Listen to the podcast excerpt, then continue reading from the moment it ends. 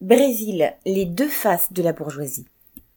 Les élections générales du dimanche 2 octobre ont montré l'ampleur du vote d'extrême droite au Brésil.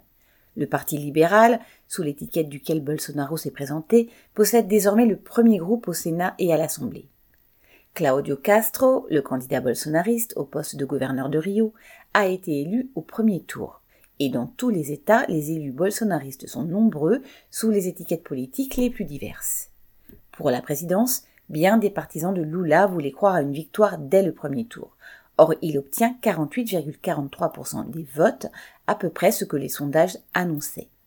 En revanche, Bolsonaro en a recueilli 43,20%, 6 à 10 points de plus que prévu. Un second tour les départagera donc le 30 octobre et il faut s'attendre à quatre semaines d'affrontements violents. Nous avons vaincu les mensonges, fermés les guillemets, a déclaré Bolsonaro à l'annonce du résultat, entamant sa campagne du second tour. Pour lui, les mensonges entre guillemets ne sont pas seulement les espoirs trompés des partisans de Lula, Bolsonaro ayant annoncé lui aussi qu'il l'emporterait dès le premier tour. Ce sont pêle-mêle les sondages, la presse, la Cour suprême, les juges, bref, toutes les forces du mal entre guillemets qui s'opposent au président sortant. Bolsonaro a une, importance base d'électeurs parmi les évangélistes, les fanatiques des armes, les racistes anti-noirs et anti-indiens, les nostalgiques du fascisme ou de l'Empire, les milices qui contrôlent la moitié des favelas de Rio et les complotistes anti-vaccins. Ce noyau dur est, est estimé à 20-25% de l'électorat. S'y sont ajoutés nombre de gens qui ne sont pas des inconditionnels, mais qui se sont largement mobilisés, comme en 2018, policiers et militaires que Bolsonaro a favorisés et qui sont sensibles à sa démagogie sécuritaire. Petits propriétaires qu'effraie la prétendue menace du communisme représentée par Lula, déçus des précédents gouvernements Lula, travailleurs et petits bourgeois pour qui le Parti des travailleurs n'est qu'une mafia de voleurs et de corrompus. Bolsonaro a aussi porté en septembre de 400 à 600 reais 120 euros entre parenthèses, l'allocation aide Brésil aux très pauvres et a sans doute gagné ainsi des voix parmi eux.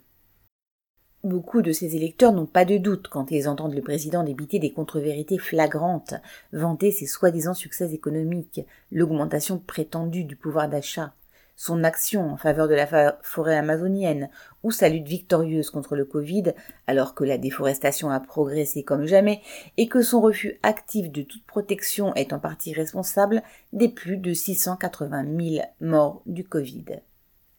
Les partisans de Lula sont présentés comme des bêtes malfaisantes, des pervers, sur qui Bolsonaro fait souvent le geste de tirer. Plusieurs ont été assassinés durant les semaines de campagne et les meurtres risquent de se multiplier. Bolsonaro est prêt à faire feu de tout bois pour ne pas perdre la présidence. Sur le papier, la victoire de Lula à la fin du mois semble assurée, car les deux autres candidats importants, Simone Tebet, MDB 4% entre parenthèses, et Ciro Gomes, PDT 3% entre parenthèses, devraient rallier son camp, et leurs électeurs sont des opposants à Bolsonaro.